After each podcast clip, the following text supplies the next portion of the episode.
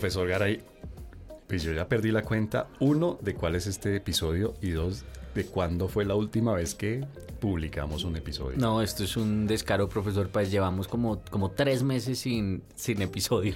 Yo creo, yo creo, y usted ha visto esas encuestas de, de, percepción de optimismo, de percepción de que se han hecho últimamente. Yo creo que eso ha incidido en que la gente vea el futuro más oscuro. Yo creo, porque no hay, exacto, no hay ninguna luz. No hay esperanza. No hay esperanza, O sea, no, hay, no hay ningún podcast como este que es lleno de optimismo y de, y de mensaje, de mensajes agradables. De autoayuda, de Exacto. autosuperación. No hay, no Sí, hay. Sí, tú puedes. Exacto. Tú puedes. Todo está en ti, tú puedes. Todo lo puedes. Si tú eres Solo es que lo desees. Eso, hay, que tomar decisiones. O sea, tú quieres decidir que tu vida sea mejor.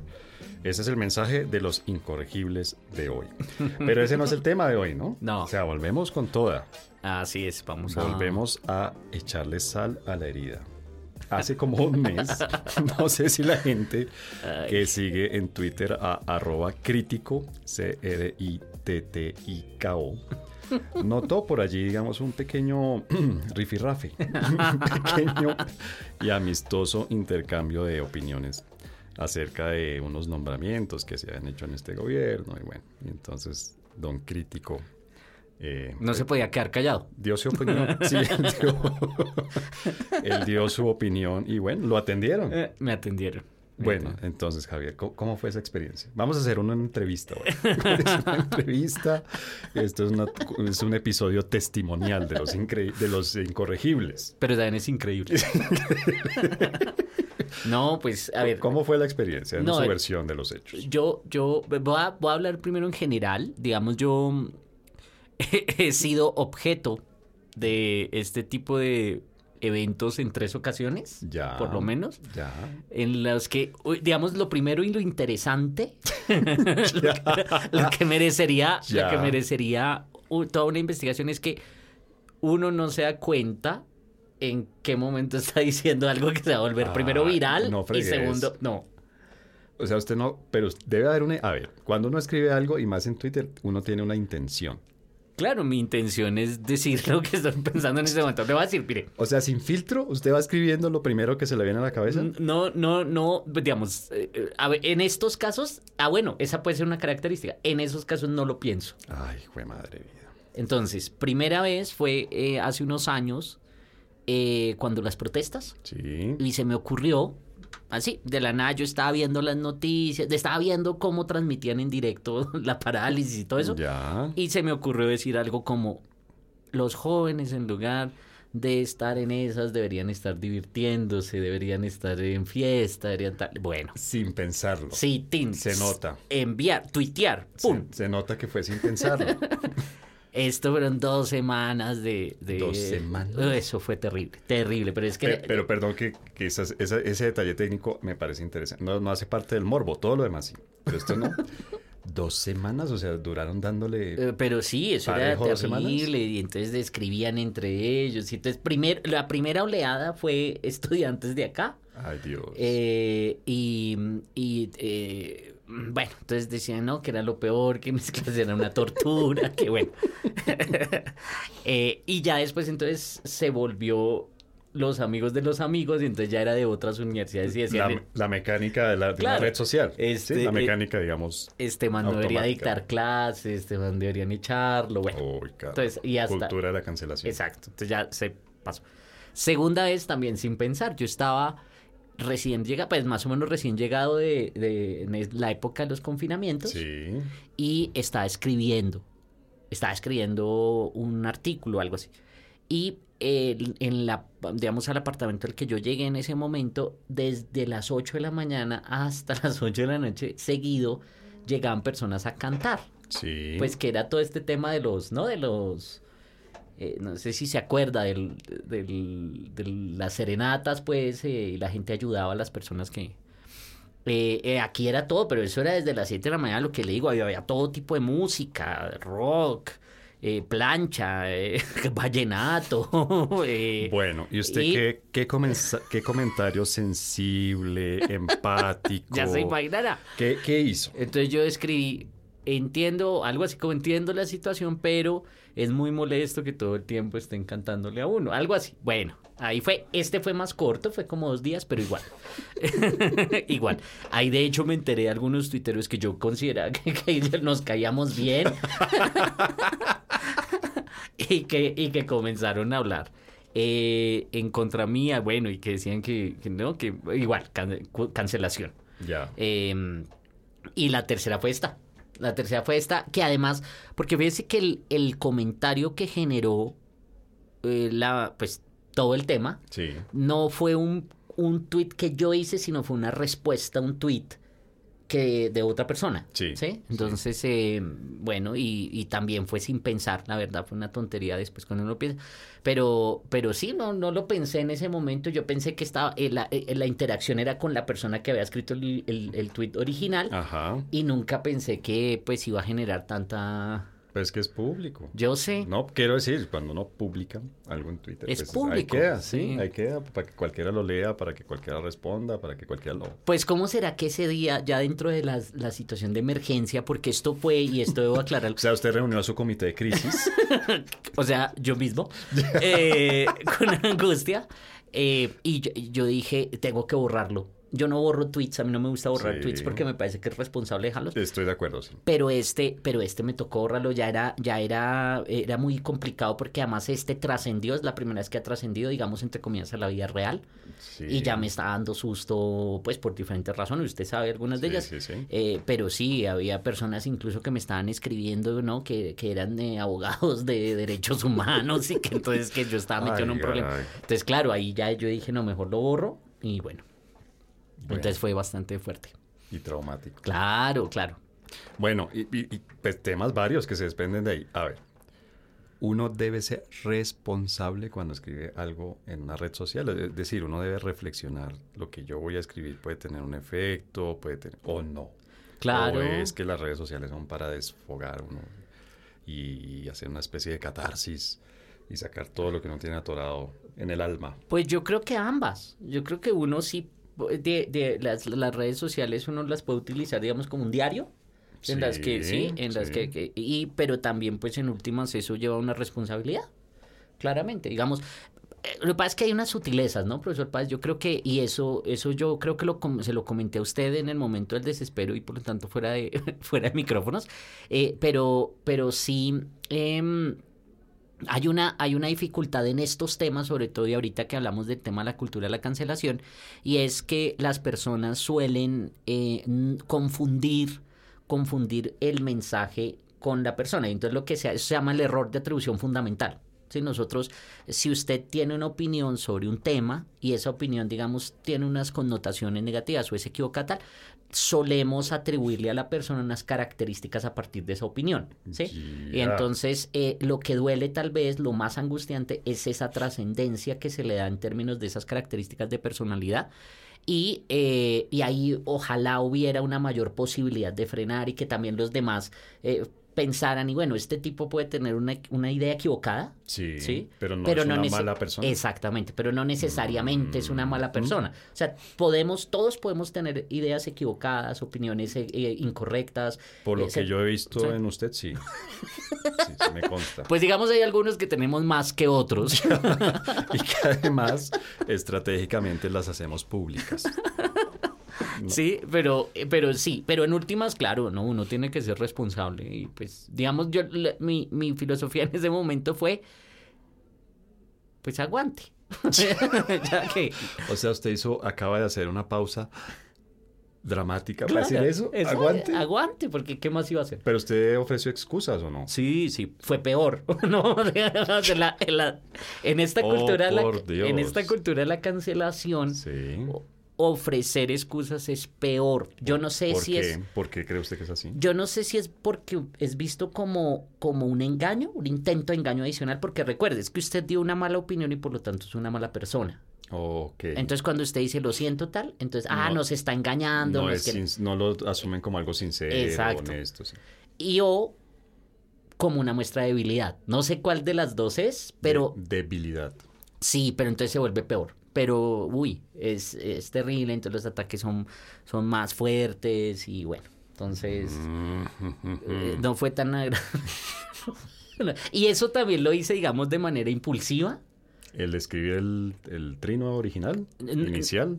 Pero después también las, los, las excusas. O sea, yo no pienso en qué, qué va a pasar si me excuso o no. O sea, no hago ese, esa reunión de crisis, con el comité, Exacto. la estrategia, los, sino que yo digo, los sí. stakeholders. Exacto. Yo cuando vi eso, yo dije, bueno, sí, aquí la embarré, eso no lo debía haber dicho. Bueno, eh, además es una tontería, porque era una tontería lo que dije realmente. Pues si lo dijo usted.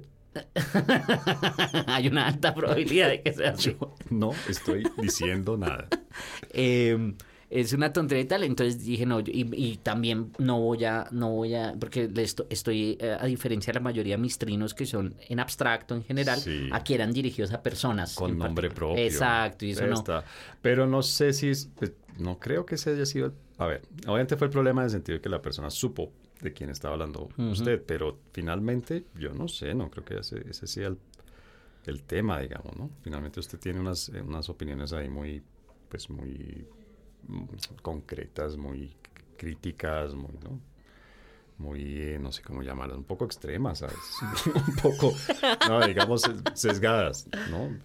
Entonces no sé, pues no sé si ese sea el tema. ¿Será eso? O sea, ¿será que mientras uno no mencione a nadie con nombre propio? Porque no era tan difícil saber de quién estaba hablando usted. Claro, pero no, digamos, no, eh, en este caso en particular, ahí había otra parte del error, o sea que uno tampoco puede ir y, y ir hablando de otras personas con nombre propio en redes, eso no, me- no se me hace ni ético ni, Mm. ni, ¿sí? No sé. Entonces, eh, entonces pues bueno, pero, pero entonces pues que ya, ya la habían barrado, entonces eh, ofreció excusas no, sin pensarlo, y bueno, también vino aquí Pero yo creo que eso hace parte también de una especie, yo no sé cómo llamarlo. ¿Será que si hay cultura de la cancelación, uno puede hablar también de una cultura del linchamiento? Porque mire que una colega nuestra, que, que fue maestra nuestra, que fue jefa mía, que fue que, que es colega hoy en día, con la que Mm. cuento, digamos, con la enorme suerte de ser amigo, eh, trabaja ahora en un canal de televisión. Y en ese canal de televisión tratando de explicar un tema, digamos, complejo, lejano geográfica y culturalmente a nosotros, utilizó una analogía muy, no sé cómo llamar, muy banal, muy mundana, muy, ¿no? Mm. ¿no? O sea, comparó a un personaje importante con un plato típico colombiano.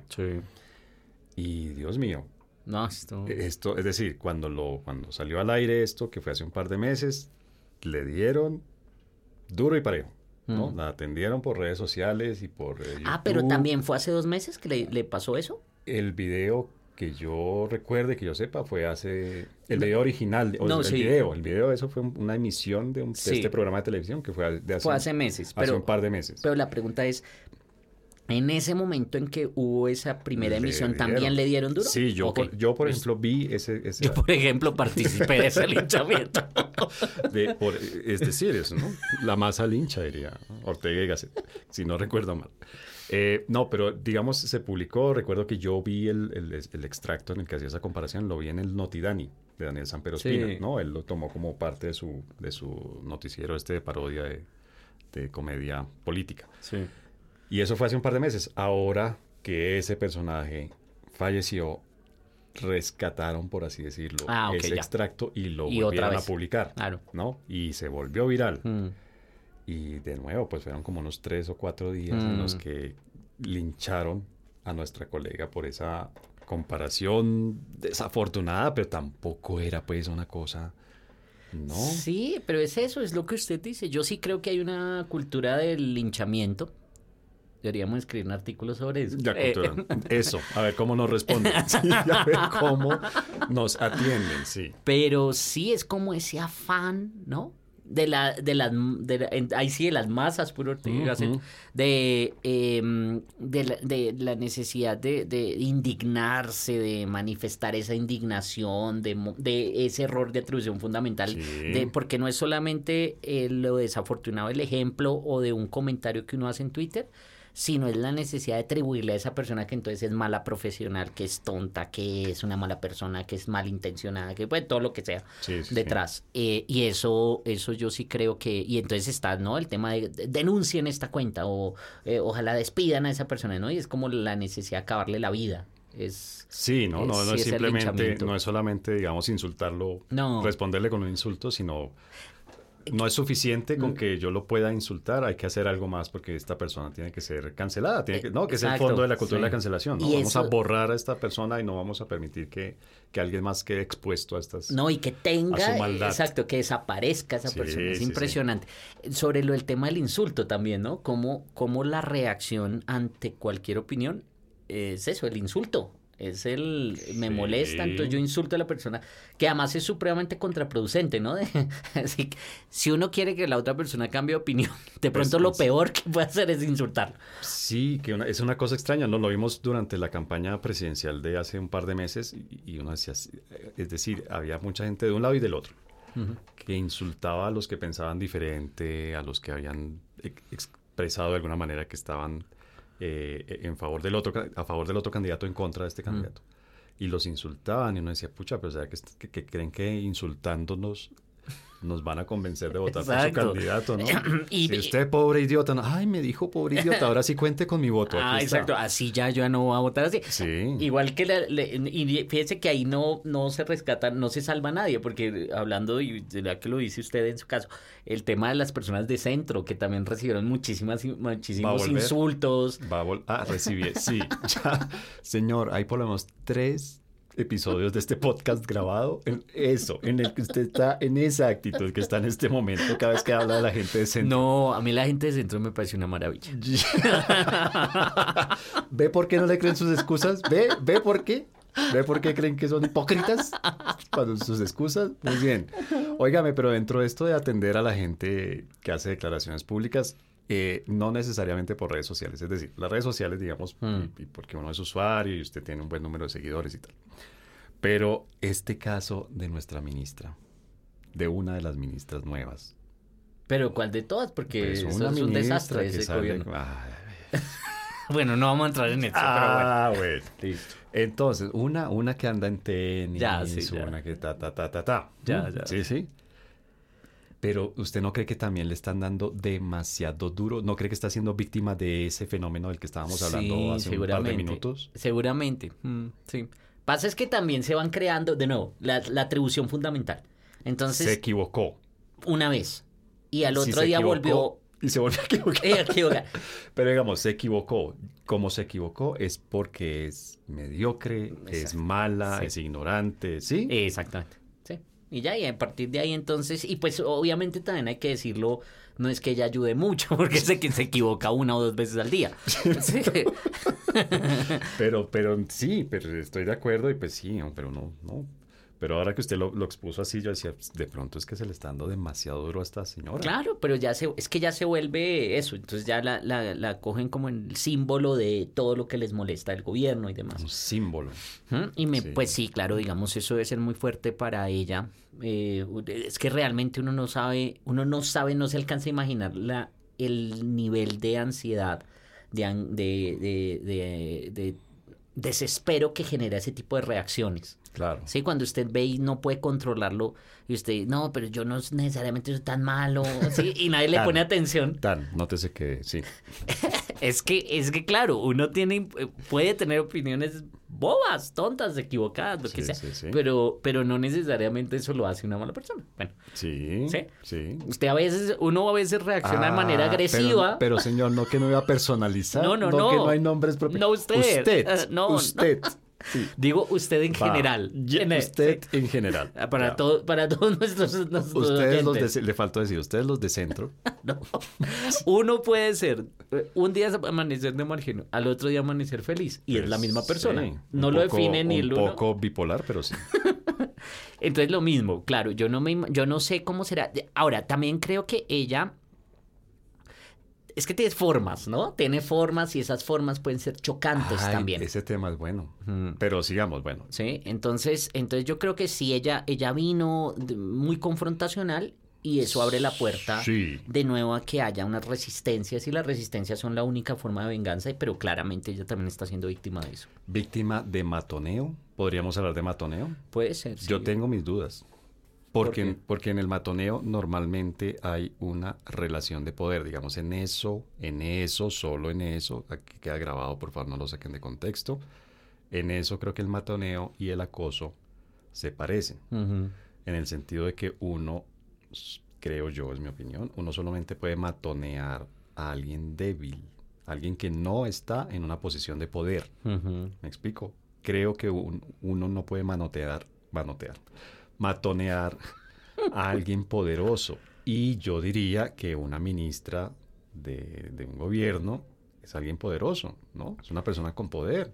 Pues no, sí, yo estoy de acuerdo en principio. O, perdón, o, el director de un medio de comunicación, que recuerdo ahora también al director de uno de los programas de la mañana, que dijo un par de brillanteces hace, no sé, un año, no sé qué.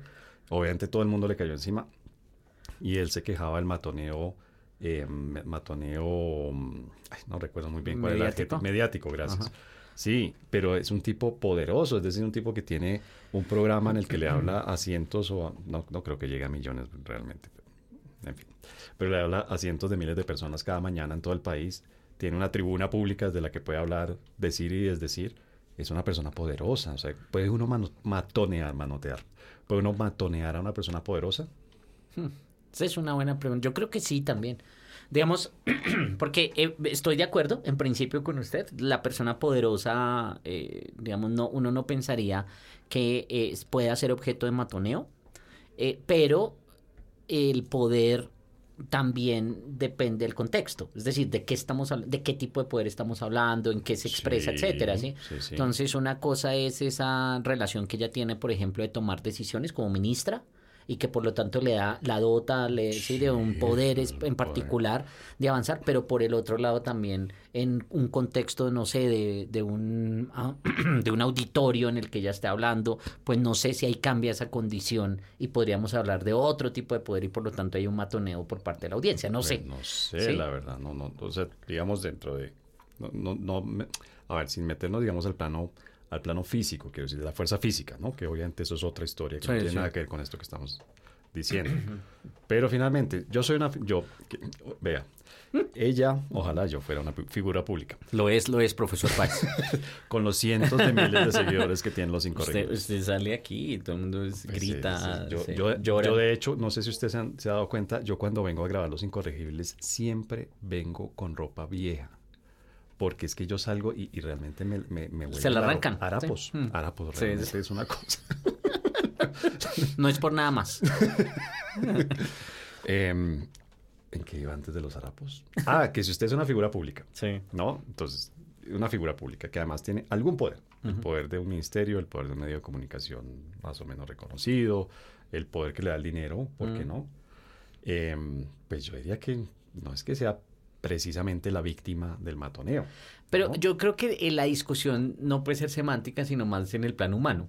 Y de nuevo, así tenga el poder eh, del dinero, del cargo, del conocimiento, de la toma de decisiones o de los tenis, igual es un ser humano y eso puede generar mucho... Es decir, sí, sí, seguramente se siente vulnerable. Ah, ¿Mm? sí, pero también es un ser, por supuesto que todos estos son seres humanos, ¿no? Incluido usted. No, nunca lo había pensado. No, la verdad no, no era consciente de eso. Incluido podríamos decir que usted es un ser humano, pero, pero eh, finalmente también hay una, una decisión allí consciente y voluntaria donde uno sabe, y es yo decido eh, ser ministro yo, o ministra, yo decido ser director o directora de comunicación yo decido volverme una figura pública que se está exponiendo, hmm. digamos, en, ese sentido de la expresión, se está exponiendo públicamente, se está mostrando públicamente, está, está literalmente con los micrófonos de los medios de comunicación al frente hmm. todo el tiempo. Entonces también no viene eso con, con, con el, no es uno de los costos de... Claro, pero eso no implica que no haya algún tipo de matoneo o afectación. Yo creo que sí. Pero sabe, que esa, sabe que esa conclusión me parece bonita. Mm. De verdad. Y, gracias, sí, porque uno, sí, uno piensa, no sé, en extremos. Vamos a decir Álvaro Uribe, Gustavo Petro. Pucha, si, uno, me imagino, desarrollarán en algún momento callo, es decir, en algún momento desarrollarán alguna manera de, no afectarse por eso, mm. pero debe ser duro también, ¿no? Que tu tiempo le estén diciendo viejo paraco, viejo mm. Ex guerrillero, no sé qué, no sé qué, no sé qué. Sí, eso no debe ser nada agradable. Me acuerda de, del libro este de la teoría de los sentimientos morales de, de, Adam Smith. Ah. Eh, y él en una de las partes dice que mm, habla de eso precisamente, de la angustia que le puede generar a una persona el que sea denominado o eh, caracterizado como un delincuente, como sin serlo. ¿sí? Entonces les angustia. Aquí no quiero entrar porque, mejor dicho, ahorita se arma toda una discusión. ¿Cómo va a decir eso? Bueno, pero sí, sí, digamos que eso sí puede. Un saludo a todos los amigos libertarios que nos oyen en este momento. Ay, Dios. Entonces, el punto es que eso sí genera mucha angustia y pues uno se, digamos, el, el tema de la honra ¿no? De la imagen es muy importante y pues claro, yo sí creo que, la gente se afecta y pues, obviamente lo saben, les gusta, les apasiona, yo sí creo que desarrollan un callo, que es en lo que está la ministra, porque ella llegó muy confrontacional a callar a la gente en, en, en, público. y poco a poco se ha ido modulando. Yo creo que eventualmente va, va sí, va a aprender y cómo es la cosa y a, y torear esto, pero por ahora le debe estar dando muy duro. Ay, sí, mm, duro eso. Y más duro, y con eso quisiera cerrar este segmento, más duro cuando uno ve... Ah, no me va a dejar cerrar No, no, termine eso y le digo la última cosa y cerramos. Yo quiero ser el, la última palabra. Ya. Em, y más duro cuando empieza, digamos, la crítica a extenderse al círculo familiar, ¿no? Exactamente. Cuando, que lo hemos visto tanto en el caso de Uribe como en el caso de ah. Pedro, como en muchos casos diferentes. Estos dos porque son los mm. más reconocibles, digamos, los más evidentes que se meten con, la pareja de ellos, se meten con los hijos, las hijas, se meten con los padres, por Dios, les, les falta meterse con el perro y el gato. Me acuerdo precisamente en eso y para demostrar el punto, la última entrevista que le hicieron a Marta Lucía Ramírez en RCN, eh, de la despedida. Yo no sé si usted la vio, que lloró diciendo, hablando precisamente de eso, de cómo ella le había entregado pues buena, mala, con errores, con lo que sea, su vida al servicio público y cómo le dolía eso, que se metían con su esposo, con sus hijos, con sus hermanos, con su familia y con ella misma, que no podía decir nada porque de una vez ya era objeto de burlas, memes, insultos y demás. Y yo creo que ahí se ve la parte humana, eso. Mire, una señora de cuánto, cuánto tiempo lleva en esto, 40 años eh, en, en cargos públicos y todavía le duele. Esperaría que uno que tuviera el callo, el callo en el sentido del, de resiliencia se llama eso. Pues, no sé, sí, bueno, sí. Sí, muy bien. Los incorregibles. Bueno, en el primer segmento de Los Incorregibles, primer segmento después de mucho tiempo de Los Incorregibles, ¿no? fue los, que espera. Los inconstantes. Muy bien, en el primer segmento de este episodio de Los Incorregibles estábamos hablando de todo el tema de, las expresiones bien intencionadas, honestas, empáticas que tienen ciertas personas por redes sociales y la consecuente atendida que le pegan cuando uno se expresa de ciertas cosas, de ciertos temas. Y estábamos hablando también de todo el tema de la cultura de la cancelación, del linchamiento y terminamos pues obviamente hablando de este tema de, finalmente por más figura pública que sea, por más poderosa, por más eh, experiencia y cancha en el sentido de, experiencia que se tenga, pues la gente siente, ¿no? No debe ser, no debe ser divertido que le estén diciendo cosas horribles todo el tiempo. Eso me lleva a plantearle en este segundo segmento, profesor Garay, un tema y es, hay una especie de ética a la hora de uno opinar en una red social, en el editorial de un medio de comunicación tradicional. Hmm. en, esto, en esto que estamos usted y yo de, de, este podcast con cientos de miles, que digo cientos de miles, con millones de seguidores que nos escuchan. Decenas de millones. yo creo que hay alrededor de 10 mil billones de seguidores. Eso era lo que yo quería. A, que a esa cifra quería llegar. 10 mil billones. hay, hay, un, hay una ética. O sea, hay, unas, hay unos límites, De, no legales, no estamos hablando de cosas legales, ni de la libertad de expresión, ni de la, la pues obviamente la calumnia, la injuria, todo eso está, eso está escrito en códigos, etcétera, etcétera. Pero no, no, antes de eso, antes de llegar a ese límite, no hay unos límites que uno debería auto imponerse o auto definirse. Pues digamos igual, como siempre, usted hace unas preguntas. Pues sí, pues sí. Gracias, muchas gracias. Con esto terminamos. esperamos en el próximo episodio. ¿Cómo así? A ver, pues yo creo que sí debe haber unos límites autoimpuestos. Sí. El punto es cuál es la definición y el alcance de esos límites. Por ejemplo, lo que usted acaba de hacer, que es un momento divertido, que hay que hacerlo de los 10 mil billones, porque además, Ya. y esto va a pasar a la posteridad. Cualquier persona dentro de la lógica hoy que tenemos de la sociedad tan frágil y demás, pues eso es- ya es una ofensa. Y O entonces sea, usted está... Usted está cultura, generación de cristal más o menos. Exacto, y entonces eso ya es una burla y la burla eso no se tolera. Entonces, Sí. en realidad ese tipo de humor, de humor habría que eliminarlo de las expresiones y de las opiniones que uno tenga. Uy, fuerte, ¿no? Pues sí, sí, es enredado, ¿no? Es enredado. El humor políticamente correcto. Eso, Claro. eso, es, ¿Eso es posible o Nah, no sé? eso, no creo que sea posible. Pero entonces, fíjese, ese es un tema. Segundo, el, el... Ahorita que hablamos de políticos y demás, o de gente Sí. pública. Entonces uno diría, no, es que, digamos, un principio podría rezar o decir, eh, nunca hablar, lo que dijimos antes, nunca hablar con nombres propios. Listo, eso aplica en unos casos, pero siempre, o sea, entonces uno no va a poder hablar del presidente o de la ministra que Pues, cometió un error. Pero por más ¿Sí me que, porque digamos, parte de lo que yo critico de su, de su estrategia de medios, de ve, ya, ya estamos hablando de, de comité de crisis, estrategia de medios, o sea, alrededor suyo es Esto ya toda está- una está- infraestructura. Esto ¿no? ya está montado, soy una marca. Ya. Soy una bendito y además, señor. sub, sub explotada. Muy bien. Pero digamos, dentro de su estrategia de medios, esto de no poner el nombre propio, pero tampoco hay que ser muy perspicaz para saber de quién está hablando usted, Mm. a pesar de que no da nombre propio. Claro. ¿No? No sé qué tanta diferencia realmente hace usted entre mencionar el nombre propio o no mencionarlo, porque finalmente uno sabe de quién está hablando. Pero usted, porque quiero, quiero aclarar una cosa. No me diga que nadie sospechaba. Es que alguien me preguntó Ay, y me dijo a quién hace referencia y yo le escribí el nombre.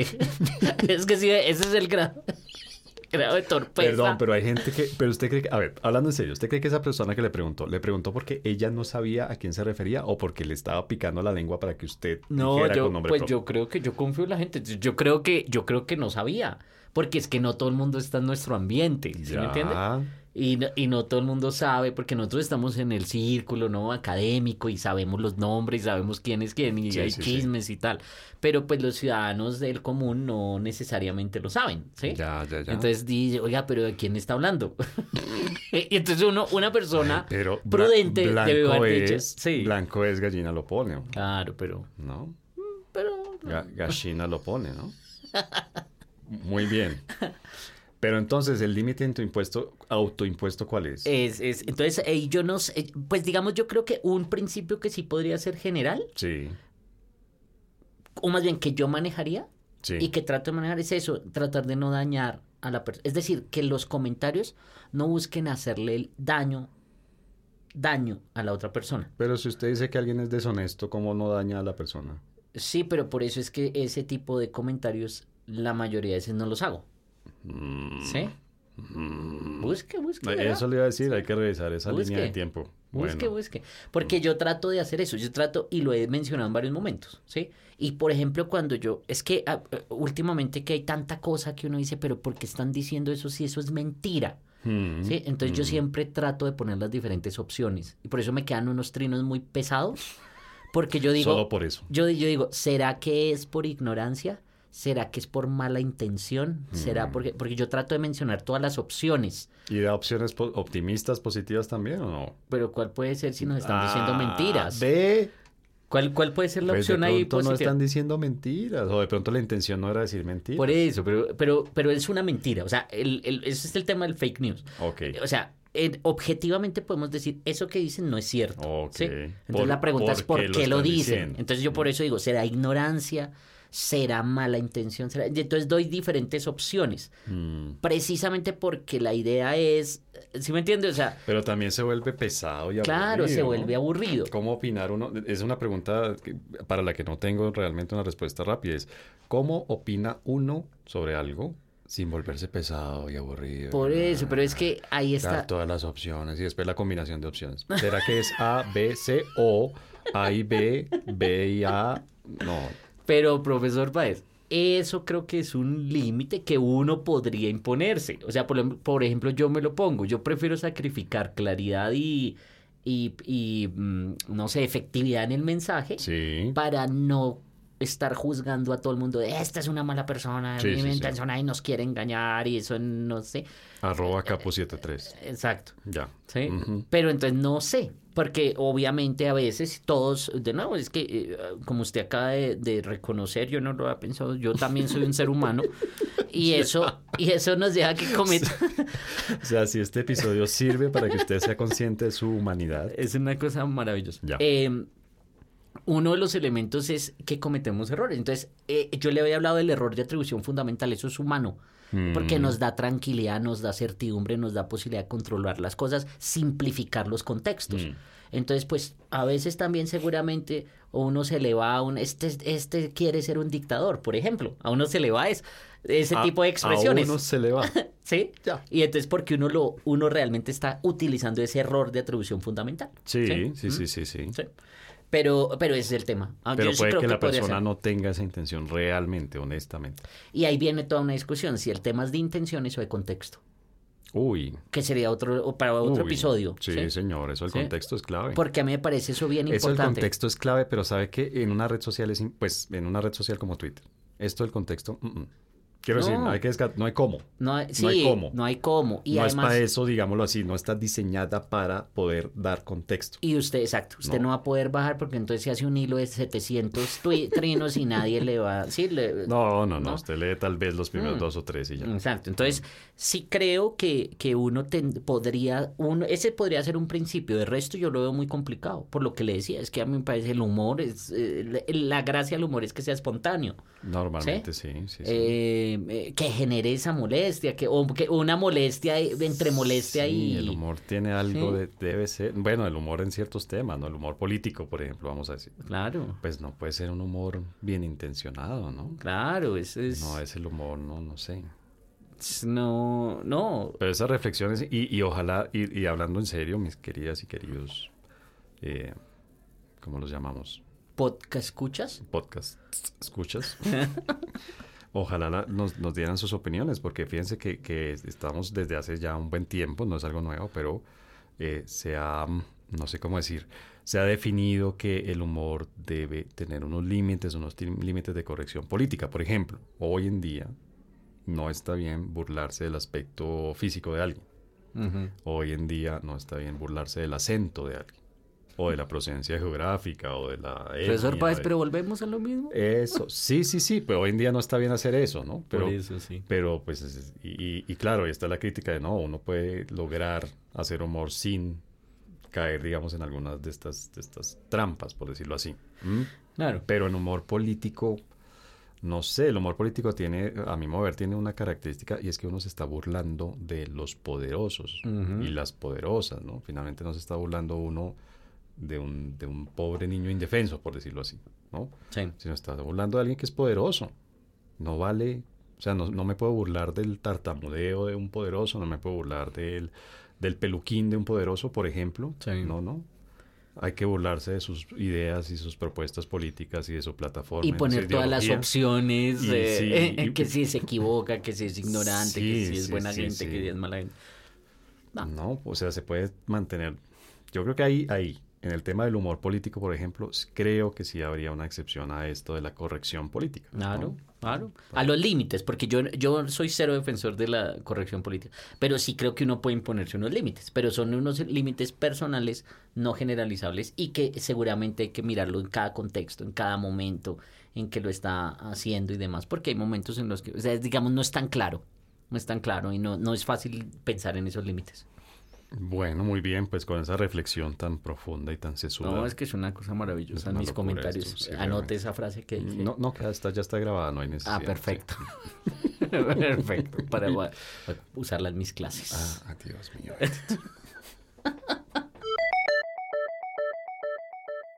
Los incorregibles recomiendan. bueno, profesor Garay, eh, muy sesudo este episodio. No, esto fue una locura. Pero, pero todavía no nos despedimos. No, no pierdan la paciencia las personas, ni la esperanza. Eh, recomendaciones. ¿Qué recomienda usted? Además de pensar muy bien antes de escribir en, en Twitter. En estos seis meses que dejamos de grabar, hay, eh, me- hay varios libros que me he leído. Hay uno que se me viene ahorita a la, a la mente que se llama, y sobre todo por la coyuntura, que eventualmente hablaremos y haremos un episodio o varios sobre la coyuntura política colombiana. Uy, caramba. El libro es súper pertinente, se llama Spin Dictators.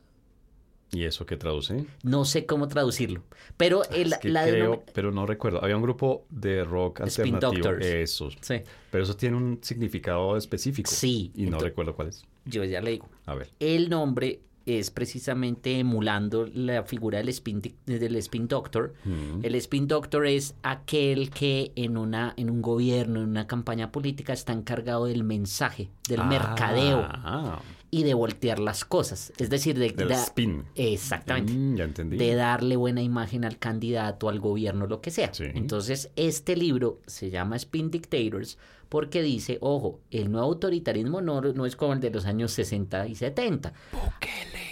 Exacto. Ahora tenemos unos dictadores que son súper amables, que ya no se visten como militares, que ya no asesinan directamente, que no hacen censura directa. Que... Sí, y yo creo que por otro, por ahí vamos en otros países. Ah, Pero ya Ya por eso toca hablar de eso, por eso toca hablar de eso. Va a empezar. Y entonces el libro habla de eso y da todos los ejemplos, efectivamente, de Víctor Orbán, de Vladimir Putin, del mismo Sí. Hugo Chávez. Entonces muestra toda esta nueva tendencia al autoritarismo y yo creo que es bien importante para ir mirando. A, ir mirando, ir Hablan- mirando. hablando muy en serio, para mí de eso que usted dice, la, la muestra más cercana geográficamente que tenemos, no voy a decir nada. La muestra más cercana geográficamente que tenemos es Nayib Bukele, Sí, sí, sí. presidente salvadoreño. Uy, es impresionante. Mm. Y es impresionante, entre otras cosas, la habilidad que tiene en la comunicación. La gente lo ama. Sí, es Además. impresionante. En, en otros países es igual. Y las locuras, bueno, en fin, las locuras que está haciendo. Mm. En fin, bueno, muy bien. Y mi recomendación, ¿Cuál es? muy, Cuente. muy sesuda, muy intelectual. muy- A ver. Eh, una serie que visualmente es espectacular, la historia tiene sus altibajos, acelera, frena, ¿verdad? Sandman. ¡Ay, buena! Yo la vi. Pero tiene su, su, te- su problema de ritmo. Es ¿Ah, decir, hay sí? unos, sí, hay unos episodios muy buenos, hay unos episodios lentos, A mí me gustó mucho. Pero es muy, visualmente es impecable. Muy buena. Me gustó. Me da sueño. ¿Ve? que es el tema de la serie, Claro. precisamente. Entonces vale la pena mucho. Y estoy viendo la, eh, ¿cómo se llama? La precuela de Game of Thrones. Eh, ¿Qué le pasó? No, que sí, sí, sí, no puedo. Yo ¿Por intento, qué? intento, no puedo. No sé, me aburre. ¿Lo asustan los dragones? No, me aburre, me aburre, entonces no puedo. Bueno. Ahí la, la escucho de fondo porque, porque mi pareja de- sí, lo, sí ve todo eso y también la otra de Amazon, ¿cómo es la de...? Los, eh, Señor de los Anillos. Eso, todas esas, y no puedo. No, no puedo, lo intento. O sea, usted prefiere un discurso en el que le digan que va a vivir sabroso. Bueno. Bueno, muy bien. Hasta ahí las recomendaciones de este episodio de Los Incorregibles. Los incorregibles. Profesor Garay, mucho tiempo sin grabar Los Incorregibles, mucho tiempo sin sentarnos. ¿no? Esto no puede seguir así. Tenemos puede que, seguir. que acelerar. Sí, yo creo que sí, porque además, de nuevo, las cientos de miles de cartas que recibimos pidiendo, ¿qué digo pidiendo? Exigiendo. Exigiendo. exigiendo Además me gusta es la, la, cartas. cartas. Esto se está grabando en 1960. El buzón de mi apartado postal llena en cuestión de minutos. Cuestión de minutos se llena de gente diciendo que quiere de nuevo oír a los incorregibles. Y hay tema. No, por Hay eso toca tema, hay acelerar. mucho tema, sí señor. Pero bueno, este episodio creo que estuvo, estuvo interesante desde un pequeño mea culpa. y creo que eso nos permitió hablar de, de temas bien interesantes de, y sobre los que es difícil, no es difícil llegar a una conclusión concretísima. No, Muy complicado esto. es bien Muy difícil. Bueno, pero profesor Garay, muchas gracias por habernos acompañado en estos incorregibles. de nuevo. No, profesor Páez, un gusto. Nos vemos y muchas gracias a los que nos escuchan, los millones, millones y millonas. Las millones, sí. 10 mil billones de personas, creo. A los 10 mil billones de personas. Tengo que revisar las cifras de audiencia, pero creo que son 10 mil billones de personas.